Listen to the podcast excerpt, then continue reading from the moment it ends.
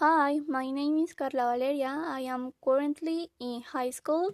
I am 16 years old. I have computer specialty.